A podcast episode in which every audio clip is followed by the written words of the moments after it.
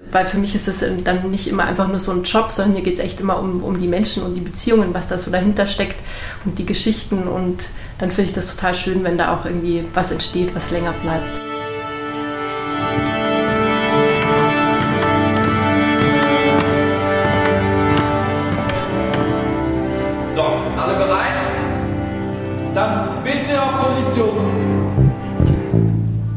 Herzlich willkommen bei der Generalprobe, ein Podcast von Neues Tanzen. Mein Name ist Leon Morelli und wir lernen hier viele Menschen kennen, die das Tanzen zu ihrem Lebensinhalt gemacht haben. Wir wollen hier bei der Generalprobe einen Blick hinter die Kulissen geben, den Blick vom Bühnenrand sozusagen. Was steckt hinter dem Tanzen? Wer steckt hinter den Tänzern und woher kommt diese unbändige Begeisterung? Dabei lernen wir immer neue Charaktere aus der Szene kennen. Alte Hasen und junge Hüpfer, erfahrene Bühnenprofis und lampenfiebergeplagte Neulinge. Doch so wie bei einer echten Generalprobe haben all diese Menschen eines gemeinsam, die Passion fürs Tanzen. Denn ganz gleich, an welcher Stelle man sich in seinem Leben befindet, wie viel Erfahrung man schon gemacht hat oder welchen Weg man gewählt hat, das Tanzen schafft eine starke Verbindung. In dieser Folge treffe ich mich mit Marina Schröter. Marina könnte dem einen oder anderen bereits ein Name sein, denn durch ihre Arbeit und vor allem durch ihre kreative Vielfalt hat sie es bereits zu einiger Bekanntheit gebracht. Ihre wohl sichtbarste Arbeit sieht man regelmäßig im Fernsehen. Bei Kika Tanzalarm war sie lange Zeit als Choreografin und Produzentin tätig. Inzwischen hat sie sich neu orientiert und ich spreche heute mit ihr über ihre Wurzeln, ihre Motivationen und über die richtigen Entscheidungen zur richtigen Zeit.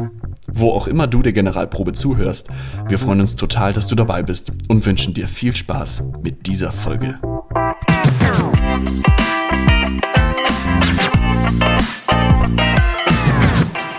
Marina, schön, dass du da bist. Freue mich auch. Du kennst die Kitty, du kennst Neues Tanzen, ihr seid alle schwere Vertraute und äh, gute Freunde. Ja. Aber vielleicht, um dich vorzustellen, machst du das am besten. Wer bist du, Marina? Gute Frage. Eine der schwierigsten Fragen ja. eigentlich. Ähm, ja, also beruflich bin ich äh, Tanzlehrerin, Choreografin, Yogalehrerin, Meditationslehrerin, bin jetzt gerade auch frisch gebackene Grafikdesignerin. Glückwunsch. Und Dankeschön.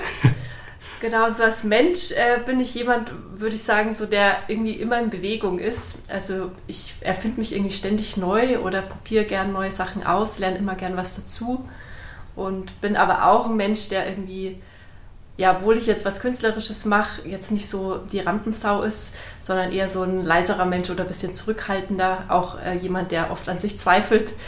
Genau, so würde ich das beschreiben. Aber deine Wurzeln deines, deines Schaffens oder deiner kreativen Arbeit liegen im Tanz. Mhm. Wie bist du zum Tanz gekommen und wo hat es begonnen? Ähm, ich habe, als ich ein kleines Mädchen war, so mit vier, ja, ich glaube vier Jahre, vier, fünf Jahre, gab es äh, im Fernsehen so eine Tanzsendung, die hieß Anna Ballerina. Und das hat mich total fasziniert als Kind und äh, die Sendung hat damals auch so einen richtigen Boom in den Ballettschulen ausgelöst und ich bin da Teil davon gewesen und wollte dann unbedingt Ballett tanzen und ähm, habe dann eben als Kind angefangen in der Ballettschule und habe dann sehr lang Ballett, äh, Ballett gemacht, eigentlich bis ich so im Gymnasium war. Dann ähm, habe ich gewechselt zu Turniertanz und habe dann äh, so Ballroom Dancing gemacht, Latein- und Standardtanz, mhm. Formationstanz auch lange. Und genau, das Tanzen hat mich dann nie losgelassen und dann bin ich irgendwann auch beim modernen Tanz gelandet und habe die Tanzausbildung gemacht. So viel zum Thema, ich erfinde mich immer wieder neu. Genau. Naja, das war jetzt nur im Spektrum Tanz. naja, aber auch da bleiben ja viele bei einer Richtung ja. hängen irgendwie mhm. und durchlaufen nicht die komplette Bandbreite, die es ja. irgendwie zu erleben gibt. Gab es für dich einen Punkt, an dem du festgestellt hast, Tanz ist für mich ein bisschen mehr als nur ein Hobby oder eine Leidenschaft? Ja, irgendwie habe ich das schon gemerkt, auch so als Kind oder als Jugendlicher, weil es für mich tatsächlich eigentlich nichts anderes gab, was, was für mich wichtiger war als Tanzen. Also ähm, ich habe ja die Frage schon vorher bekommen und dann ist mir so eine ähm, Situation eingefallen, das war, ich glaube, da war ich so sieben, vielleicht acht und da war an meinem Geburtstag äh, Balletttraining und für mich war total klar, ich will überhaupt keine Geburtstagsparty an dem Tag, sondern ich will einfach ins Training gehen und das war für mich das Coolste, was ich an meinem Geburtstag hätte machen können. Und ähm, ja, ich glaube, jedes andere Kind hätte vielleicht gesagt, ja, gut, das ist halt ein Hobby. Natürlich mache ich da eine Party. Aber das, glaube ich, war so der erste Moment, wo, wo ich jetzt so zurückdenke. Äh, da war irgendwie klar, wie wichtig mir das ist.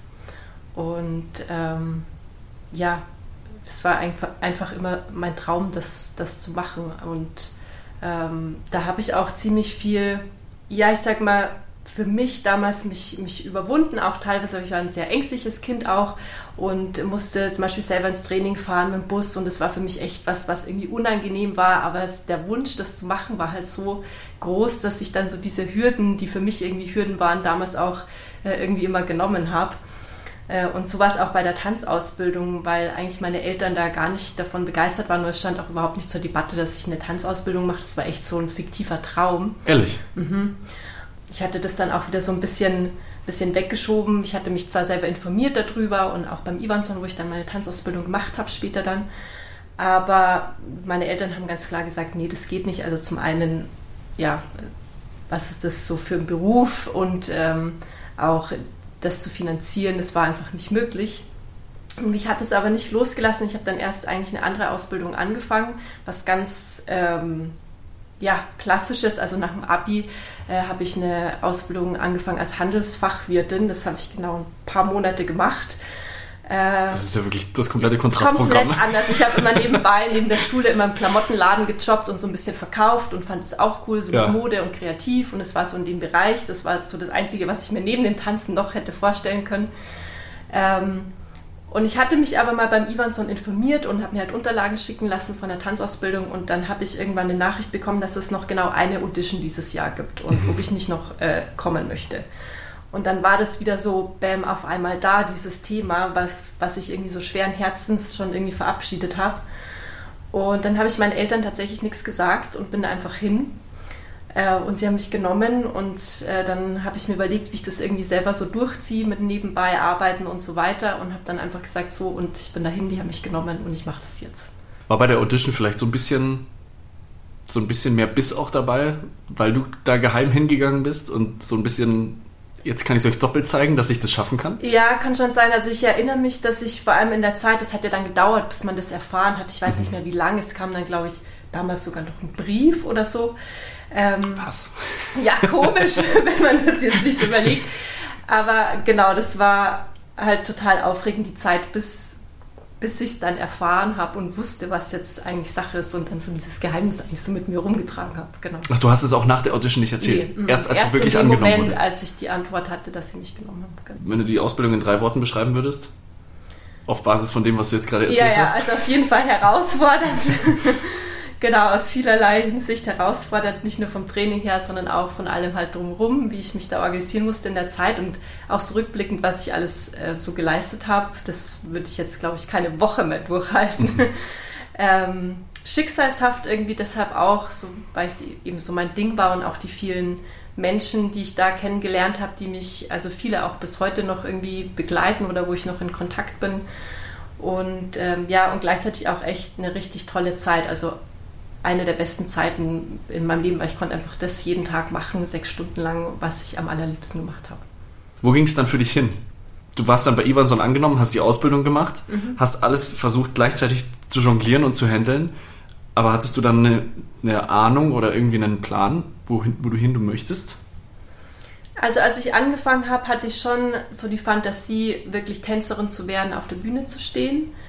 Ähm, es hat sich dann aber während der Ausbildung eigentlich schon so ergeben, dass ich parallel schon unterrichtet habe, also mehr als mhm. Pädagogin tätig war und auch ähm, schon als Choreografin und viel mit Kindern gearbeitet habe.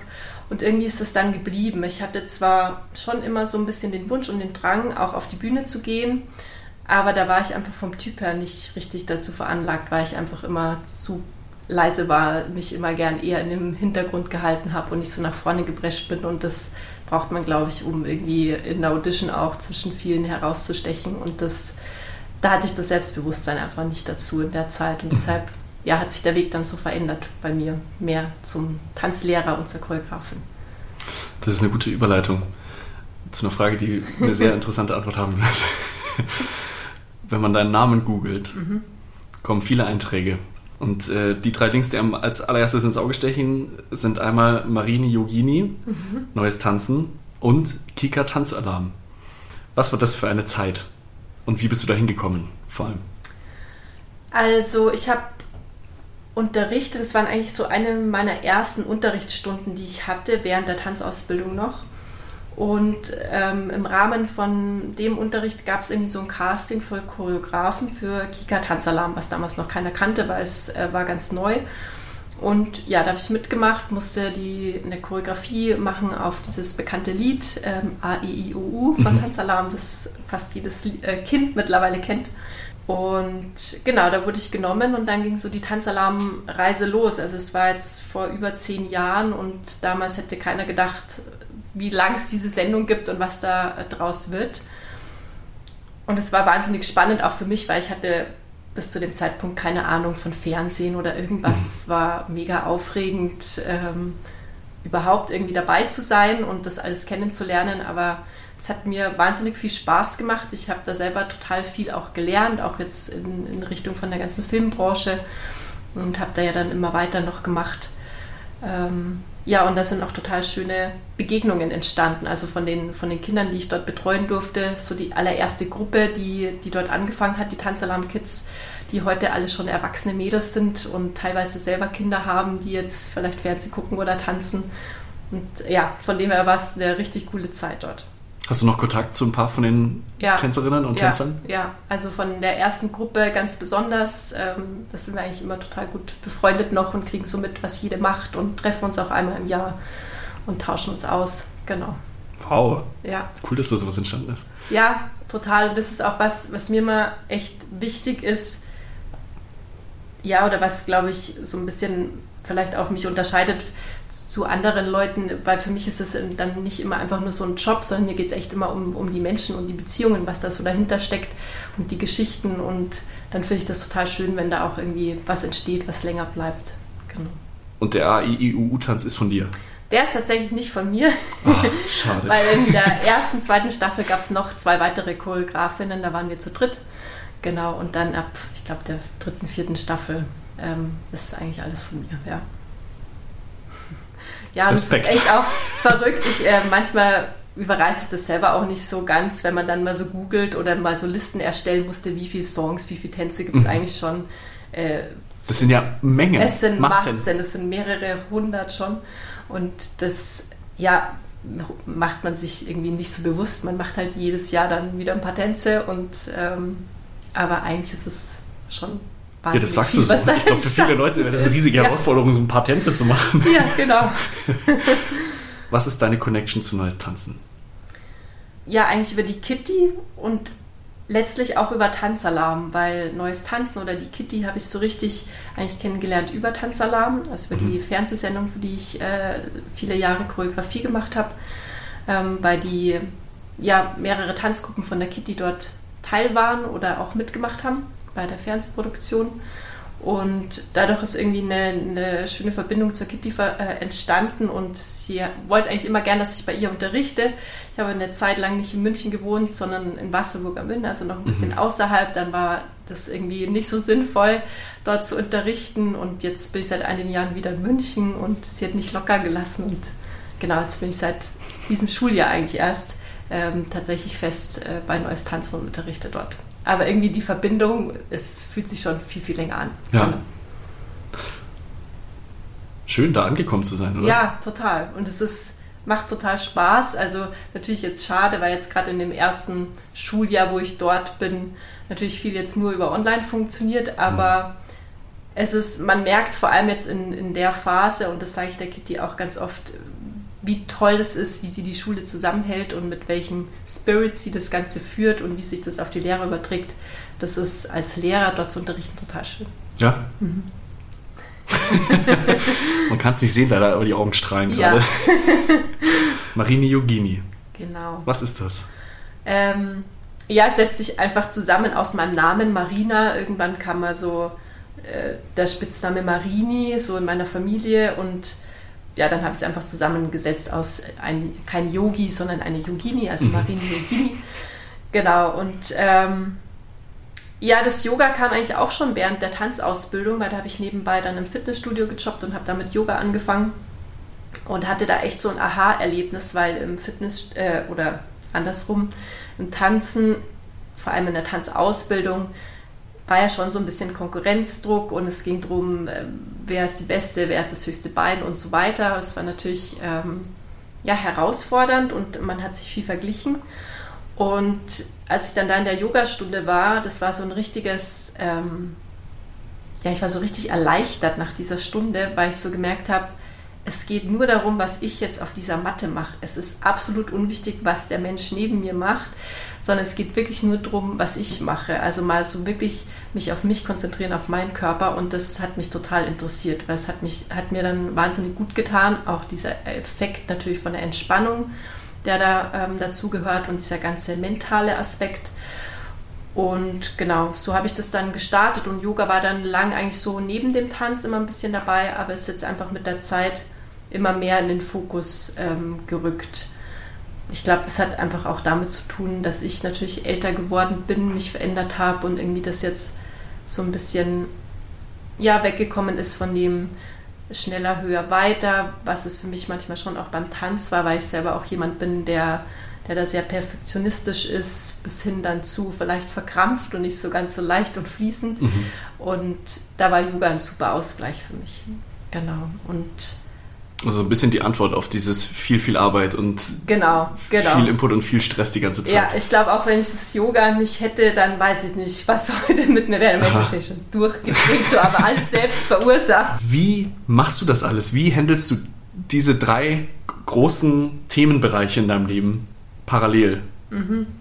Ja, das frage ich mich auch manchmal und tatsächlich die Frage stellen mir auch immer ganz viele und für mich ist es irgendwie, ja, ich habe in mir immer mal wieder so die, jetzt weniger, aber früher immer mehr so diesen Drang auch gehabt, ich muss mich jetzt mal für irgendwas entscheiden, ich kann nicht immer hunderttausend Sachen gleichzeitig machen. Und dann habe ich das immer mal eine Zeit lang versucht, so zum Beispiel, keine Ahnung, nur zu unterrichten oder ähm, jetzt irgendwie einen Job anzunehmen, wo man sicher Geld verdient, regelmäßig irgendwo angestellt ist. Aber da habe ich immer wieder spätestens nach einem Jahr gemerkt, das bin ich nicht, das kann ich nicht, also weil ich einfach so gerne viele verschiedene Dinge mache.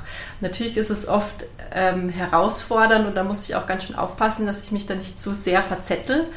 Ähm, aber das ist, glaube ich, so meine Aufgabe in meinem Leben mittlerweile. Habe ich das zumindest als, als Aufgabe für mich irgendwie so angenommen, da immer wieder ja, mich selbst zu hinterfragen, was ist mir denn jetzt wichtig, worauf will ich meinen Fokus lenken oder was ist so die Gewichtung, ähm, was ist vielleicht auch jetzt vorbei und was darf jetzt irgendwie mehr werden. Genau, aber es ist eigentlich immer so ein Jonglieren und dadurch dieses immer so in Bewegung sein. Ja. Und wie priorisierst du das, was du tust? Oder diese diese vielen, vielen Tasks, die du im Kopf hast? Ja. Ähm, noch zwei verschiedene Sachen eigentlich. Manchmal ist es so, dass ich, also es klingt jetzt so simpel, aber dass ich mich echt hinsetze und einfach so in mich reinspüre. Meistens ausgelöst durch jetzt eine Phase, wo ich total gestresst bin oder echt so das Gefühl habe, ich komme jetzt nicht mehr hinterher, dann weiß ich so, jetzt braucht es irgendwie so einen Moment, so einen Stopp und dann ja, hilft es mir irgendwie rauszugehen, in der Natur zu sein oder einfach blöd auf der Couch zu sitzen und nicht Fernsehen zu schauen, äh, nichts zu hören, sondern einfach nur mich reinzuspüren, so mit mir selber in Kommunikation zu gehen. Und letztendlich vom Gefühl her weiß ich es dann meistens schon. Es dauert dann zwar immer noch so ein bisschen, das dann auch so umzusetzen, weil dann kommt wieder der Kopf dazwischen zu dem Gefühl, der sagt, ja, aber jetzt, keine Ahnung, jetzt hast du doch das gerade angefangen oder hier dich voll eingearbeitet, dann kannst du jetzt nicht das wieder über den Haufen werfen. Aber also was ich so gelernt habe von mir selber auf meinem Weg, dass mein Gefühl eigentlich immer stimmt. Und ähm, ja, mittlerweile kann ich immer schneller auch meinem Gefühl vertrauen und dann den Kopf so ein bisschen nebenbei laufen lassen. Genau. Das ist schön. Ich, ich kenne das echt nur zu gut, dieses Gefühl, weil ich bin, also ich glaube, da sind wir uns recht ähnlich, weil ich habe das auch oft, dass ich mhm. tausend Sachen anfange, ja. weil ich jeder Idee nachtigern möchte oder irgendwie jeder Idee gerne den Raum geben möchte, ja. sich zu entfalten. Und dann steht man irgendwann mit vollen Händen da genau. und hat aber keine mehr frei, um irgendwas zu machen. Ja. Und es ist echt jedes Mal äh, schwierig, wenn man an genau dem Punkt ankommt, wo man sagt, okay, jetzt stopp mal ganz kurz, überall Pause-Taste drücken. Ich muss kurz, über, kurz überlegen, einfach, was mache ich jetzt als erstes. Genau, genau. Es ist ein schönes Bild mit den Händen, genauso ja. ist es, ja. Aber das, ich glaube, dass das vielen Leuten geht. Vor allem, dass es vielen Leuten im Tanz so geht weil man da ja auch immer wieder damit konfrontiert ist, mit der Situation, dass man nicht nur an einem Projekt arbeitet, sondern dass man selber noch Projekte und Ideen hat, ja. die man machen möchte und dass von außen vielleicht noch jemand kommt genau. und noch jemand und noch jemand, der einen anfragt. Wann hat dann, wann hat Marini Yogini angefangen? Ähm, Also den Namen, äh, genau, das weiß ich, den Namen, der ist tatsächlich entstanden in dem Moment, wo ich einen Instagram-Account äh, eröffnet habe. Das glaube ich, ich glaube, ich bin erst seit zwei Jahren bei Instagram oder so. Ich tue mir da echt schwer mit diesem Social Media Zeug. Da ja, sind einfach die Jüngeren schneller und besser, aber ich komme nicht drum rum. Und da habe ich überlegt und da kam irgendwie so dann dieser Name, genau. Das heißt seit vor zwei Jahren. Und das Programm an sich, also dein, dein das Unternehmen oder dein mhm. Angebot, auch seit zwei Jahren. Ja, also offiziell, dass ich das in Fulltime mache, das ist seit letztem Jahr Juni, also seit Juni 2020. Genau. Das heißt mitten in der Pandemie? Mitten in der Pandemie, ja, es war richtig super, das Timing. Was für ein Sprung ins kalte Wasser, Wahnsinn. Ja, total, ja. Aber mir geht es total gut, ich bin echt glücklich und ähm, ja, dass, dass das alles so läuft und Yoga auch online super funktioniert und bin da jetzt dran, irgendwie neue Ideen neue Sachen, neue Kurse mir zu überlegen und das immer mehr aufzubauen. Schön. Genau. Ich glaube, dass gerade sowas, wenn es in so einer schwierigen Situation gegründet wird oder seine mhm. Ursprünge findet, umso stärker ist danach und ja. bei allem, was folgt. Ich hoffe es. Bestimmt. Weil wenn man jetzt sich solchen Schwierigkeiten entgegensieht, wird es in der Zukunft, kann es nur leichter werden. Ja, ja, das ist super. Ja, das hoffe ich, dass es genau so ist, wie du sagst. Viele beschreiben dich als Fels in der Brandung. Mhm. Ich habe jetzt hier zitiert. Mhm. Was kann dich als Yoga-Profi aus der Ruhe bringen? Ähm, tatsächlich am meisten aus der Ruhe bringe ich mich selber, glaube ich. Also einfach durch, dadurch, wie ich so über mich selbst denke, wie ich mich selbst kritisiere oder antreibe oder eben dann in Stress versetze. Also der Stress, den ich habe, wenn ich Stress habe, der ist meistens irgendwie hausgemacht. Ähm, ansonsten andere Personen bringen mich tatsächlich selten aus der Ruhe. Das ist eher so, dass ich mich da inspiriert finde, die mehr dann in ihre Ruhe zu bringen. Und das sehe ich so ein bisschen als meine Aufgabe. Ja, genau. Wie kann man Ruhe und Energie, die du ja hast, mhm. und diese Umtriebigkeit verbinden? Am besten, indem es irgendwie in Balance ist. Also es ist ja das eine nicht schlechter als das andere, sondern ähm, ich sage mal, am gesündesten ist es einfach, wenn es in Balance ist, wenn Energie und Ruhe irgendwie ausgeglichen sind. So wie mit allem. Also letztlich muss alles in Balance sein. Das ist immer. Aber findet dann der Tag für dich so ein bisschen in Wellenform statt? Dass du Stunden hast oder Momente hast, wo du, wo du das, diese Energie so wahnsinnig nutzt und rauslässt? Ja. Und dann bewusst in diese Ruhe reingehst? Ja. Ja, genau so ist es. Und letztlich ist es, glaube ich, das Ziel, dass, also bei mir ist es schon so, das merkt man auch, wenn ich jetzt rede. Ne? Ich mache ganz viele Kurven. Ich hoffe, alle können auch folgen. Aber bei mir ist es schon so, dass manchmal die Wellen ziemlich extrem sind. Also, dass ich sehr viel äh, Energie habe und dann merke, okay, wie wir vorher gerade gesagt haben, dann ist dieser Punkt erreicht, dann geht gar nichts mehr und dann geht es aber auch richtig in die Tiefe, damit ich wieder runterkomme. Und das Ziel wäre aber eigentlich, dass diese Wellenausschläge ähm, harmonischer sind. Also mhm. nicht ganz so krass nach oben, nicht ganz so krass in die Tiefe, sondern einfach so ganz gemächlich, harmonisch. Genau. Das ist echt ähm, erstrebenswert. Ja, Und, aber gar nicht so leicht. Nee, überhaupt nicht. Also es braucht so viel Selbstwahrnehmung, glaube ich, und Selbstreflexion auch, aber in erster Linie Wahrnehmung, weil Reflexion ist schon wieder so sehr im Kopf und wir sind ja eh mhm. den ganzen Tag irgendwie im Kopf unterwegs. Und ähm, aber so diese Selbstwahrnehmung mal zu spüren, wo ist gerade eigentlich der Körper, wie fühle ich mich eigentlich gerade, sitze ich eigentlich schon den ganzen Tag irgendwie total verkrüppelt mhm. vom Laptop. Das merkt man meistens erst am Abend, wenn man schon acht Stunden da gesessen ja, ist. Und mal verkürzten Schulter ins Bett geht. Genau, sondern einfach zwischendurch einfach auch mal das wahrzunehmen. Das wäre so die Challenge. Ich finde es total An der ich auch arbeite. Ja. Mhm. Ich finde es so interessant, weil bei mir laufen die Tage oft in einem langen Peak ab ja. der auf so einem ständigen Hoch ist. Und es geht vielleicht so drei, vier Tage gut. Mhm. Und dann ist es meistens fast eine ganze Woche, wo mhm. ich dann unten bin. Ja, krass, gell. Und das ist echt schwierig, das irgendwie zu synchronisieren oder das irgendwie diese Peaks ein bisschen. Eigentlich geht es ja darum, die ein bisschen näher zusammenzubringen und ja. ein bisschen kurzwilliger zu machen. Irgendwie. Genau. Ja. Mhm. ja, ich glaube, Pausen ist tatsächlich das Stichwort. Ähm, wie auch immer man diese Pausen gestaltet, aber ja, dass man einfach nicht immer weiter nach oben klettert mit, mit der Energie. Ja. Wahnsinn. Lebensaufgabe. Ja, total. Worin liegt momentan deine Motivation und woher schaffst du Kraft und Durchhaltevermögen? Mhm. Ähm, also was mich tatsächlich motiviert, sind so Feedbacks dann von Schülern. Wenn ich so merke oder wenn mir jemand erzählt, ah, keine Ahnung, letztens war ich in irgendeiner Situation und dann habe ich an die Übung gedacht, die wir gemacht haben im Yoga und dann irgendwie ging es mir besser oder konnte ich es besser handeln. Ähm, wenn sie irgend sowas erzählen oder wenn sie auch nach der Tanzstunde dann ähm, sagen, es hat ihnen voll Spaß gemacht und man sieht, dass sie strahlen, das ist tatsächlich was, was mich total motiviert, immer wieder ähm, weiterzumachen oder mir auch was Neues auszudenken oder wie ich an die Sache, an die Schüler rankommen könnte. Genau. Und ja, daraus ziehe ich letztlich auch meine Kraft, weil auch in so Momenten, wo ich mir dann denke, vielleicht, hm, ja, macht es alles Sinn, was wir hier machen? Ähm, oder jetzt auch gerade natürlich in, in dieser Phase, wo alles online stattfindet. Ähm, und wenn dann so Feedbacks kommen, dann ja, das gibt mir das sofort wieder einen Energieschub auch weiterzumachen, dran zu bleiben. Schön. Genau. Schön, dass man daraus seine Energie holt. Ja, voll. Also das ist, ist auch total wichtig und also wichtig will ich jetzt auch so allen Schülern, die zuhören, ähm, sagen, gebt den Lehrern Feedback, weil Lehrer kriegen so selten wirklich direkt Feedback und das ist aber was, was total wichtig ist. Oder jeder, der eigentlich in der Position ist, wo jemand über einem steht. Also meistens kriegen ja, oder das ist ja so ähm, normal, dass man immer Feedback von oben nach unten gibt. Aber genauso wichtig finde ich, dass man Feedback von unten nach oben gibt. Genau. Du hast gesagt, du hast etwas mitgebracht in dem Podcast. Mhm. Das ist natürlich schwierig, in dem Podcast was mitzubringen, mhm. weil wir können es nicht sehen, sondern wir können es nur hören. Aber bei dem, was du mitgebracht hast, reicht es total zu hören. Das klingt jetzt so, als ob ich was vorsingen würde. Das würde ich sicher nicht machen. nee, und zwar, ich habe mir gedacht, ähm, dass ich eine Atemübung mit dir mache, Leon, und mit allen, die zuhören. Sehr gerne.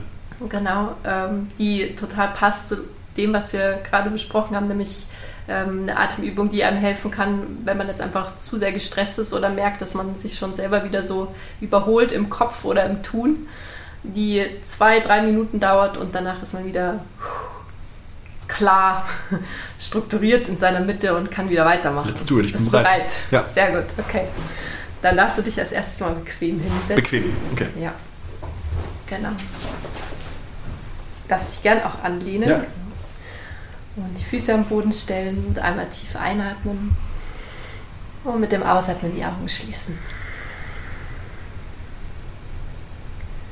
Und dann darfst du das erste Mal einfach spüren, wo du gerade sitzt. Also die Sitzunterlage. Alle, die jetzt mitmachen, können auch spüren, wo sie jetzt gerade sich befinden, wo ihre Füße sind. Also ihr sitzt natürlich gerade im Auto und fahrt Auto, dann nicht die Augen schließen. Das wäre gut. Später die Übung machen. Kann einfach mal kurz deinen Körper auch spüren. Wie sich der Körper gerade anfühlt.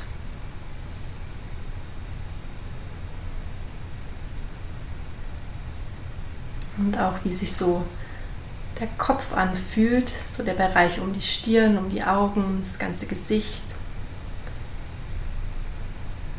Und dann darfst du einfach mal das Gesicht, Kopf so ein bisschen entspannen und loslassen. Schultern und Nacken entspannen.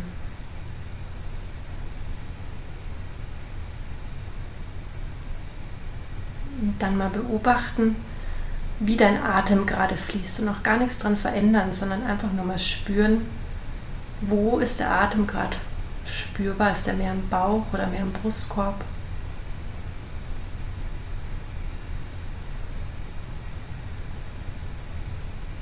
Wie ist so das Verhältnis zwischen deinem Ein- und deinem Ausatmen? Ist es gleichmäßig oder ist ein Teil vielleicht länger als der andere?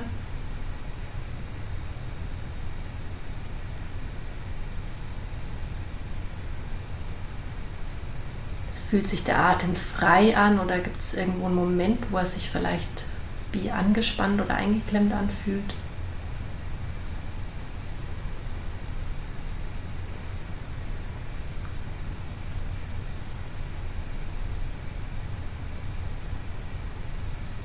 Dann lass deinen Atem ganz langsam bewusst ein bisschen tiefer werden. Atme mal so tief in den Bauch und Brustkorb ein, wie du kannst. Mach dich ganz weit. Mit dem Ausatmen ganz langsam werd wieder ganz leer und entspannen im Bauch, den Brustkorb, entspann auch die Schultern, das Gesicht. Und dann noch ein paar so tiefe, ruhige Atemzüge. So tief einatmen wie möglich. Dem Ausatmen ganz, ganz leer werden.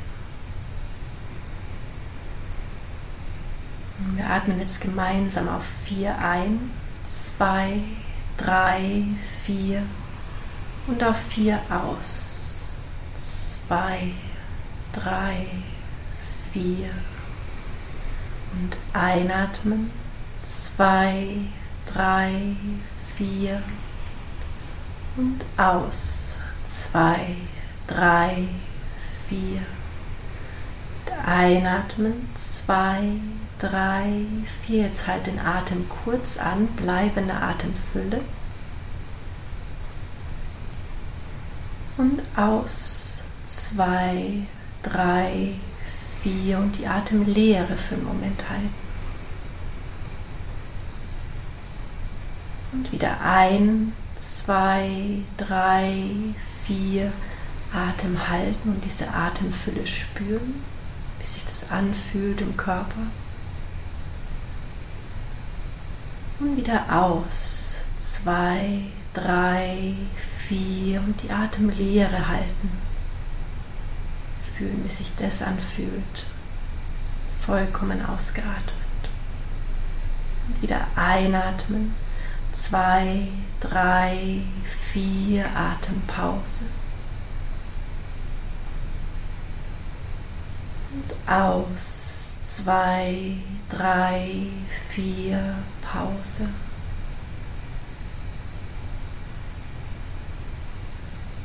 Und ein, zwei, drei, vier Pause.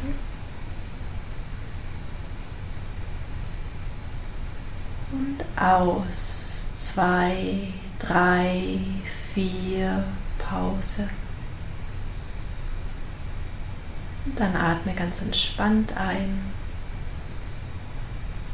und aus. Und beobachte mal, was in deinem Kopf gerade ist, ob vielleicht ein bisschen mehr Ruhe eingekehrt ist, du deinen Körper jetzt gut spüren kannst. Und nimm doch mal einen tiefen Atemzug und öffne dann langsam die Augen. Wow. Geht's dir? ich bin sehr ruhig gerade. Ich muss sagen, ich hatte am Anfang ich habe es immer, wenn ich nachdenke oder wenn ich gerade mhm. sehr aktiv bin, habe ich hier oben so ein Flirren die ganze Zeit. Mhm, also um, ja, im Kopf und um meine Augen rum vor allem. Ja. Mhm. Ich habe am Anfang so geblinzelt die ganze Zeit, weil mhm. ich es nicht ruhig haben konnte. Und als du ins Zählen reingekommen bist, bin ich in diese, in diese Fülle in meinem Kopf mhm. reingetaucht mhm. und war in einem riesigen Raum, der dann einfach nur ruhig war. Wie schön. cool. Das war herrlich. Super. Und es hat jetzt nicht lang gedauert. Überhaupt nicht. Was waren es jetzt? Zwei Minuten? Drei? Schätze ich, ja. Wer mehr davon will, bekommt es wo?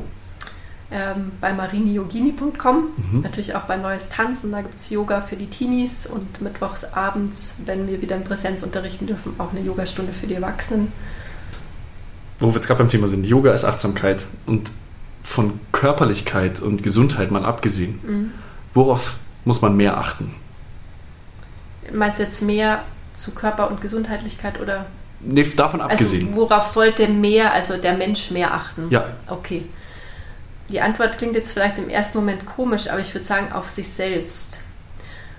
Und meistens assoziieren wir dann sofort damit, dass das egoistisch ist. Aber mit auf sich selbst achten meine ich eher so eine Selbstfürsorge einfach mehr darauf zu achten, wie man sich fühlt, wie es einem geht, was man zu sich nimmt, zum Beispiel an Nahrung, was alles Energie ist. Und ich habe an einem Punkt, als ich mal echt wahnsinnig gestresst war und so ein Punkt, äh, wo es nicht mehr ging, den Satz gehört, ähm, wenn jeder für sich selbst sorgt, ist für alle gesorgt. Mhm. Und da ist was Wahres dran. Und ich bin auch so, dass ich dann oft denke oder so ein bisschen in mir auch den Satz habe, ja, das darf ich nicht, weil man muss ja sich auch um die anderen kümmern. Aber es ist wirklich, glaube ich, essentiell, dass jeder mehr auf sich achtet und dadurch dann automatisch auch mehr den anderen geben kann. Also diese Selbstfürsorge, darauf, glaube ich, sollte man mehr achten. Damit ist man dann auch automatisch Beispiel für alle anderen und inspiriert die vielleicht ja, auch dazu, das zu tun. Ja. Stell dir vor, du bekommst nach der Tagesschau zehn Sekunden Sendezeit geschenkt. Oh. Was möchtest du den Menschen sagen, die zuschauen? Okay, schwierige Frage. Aber jetzt gerade in meinem Kopf geht es gerade richtig rund auf die Frage, weil, okay, die Leute, die Tagesschau schauen, es ist super, wenn man die erreichen kann, dann muss man denen irgendwie sagen, ähm, versteift euch nicht so sehr auf diese ganzen Fakten und Zahlen und alles, was so kopflastig ist, spürt mal mehr in euer Herz. Aber letztendlich auch jetzt in dieser ganzen ähm, Corona-Thematik, glaube ich, wäre es total wichtig, dass man viel mehr auch mal seinem Gefühl vertraut. Natürlich Wissenschaft und alles ist wichtig, aber wir haben, wenn wir wirklich mit unseren Sinnen verbunden sind, einen total guten Instinkt dafür, wann wir wo Abstand halten, wie wir miteinander umgehen, was wirklich bedrohlich ist und was uns aber von außen Angst macht. Also ja, echt eine schwierige Frage gerade, aber ich würde irgendwie sowas sagen in die Richtung von, ja, schaut mal mehr in euer Herz als nach draußen und in den Kopf. Gute Antwort. Mit den Worten sind wir am Ende angekommen. Schön. Vielen, vielen Dank für die Aufnahme. Es war wunderschön. Es war ein Danke. schönes Gespräch. Ja, mich auch gefreut. Und ich hoffe, allen Zuhörern hat die Folge gefallen. Und wir hören uns beim nächsten Mal. Bis Danke, dann. Marina. Tschüss. Bis dann. Ciao.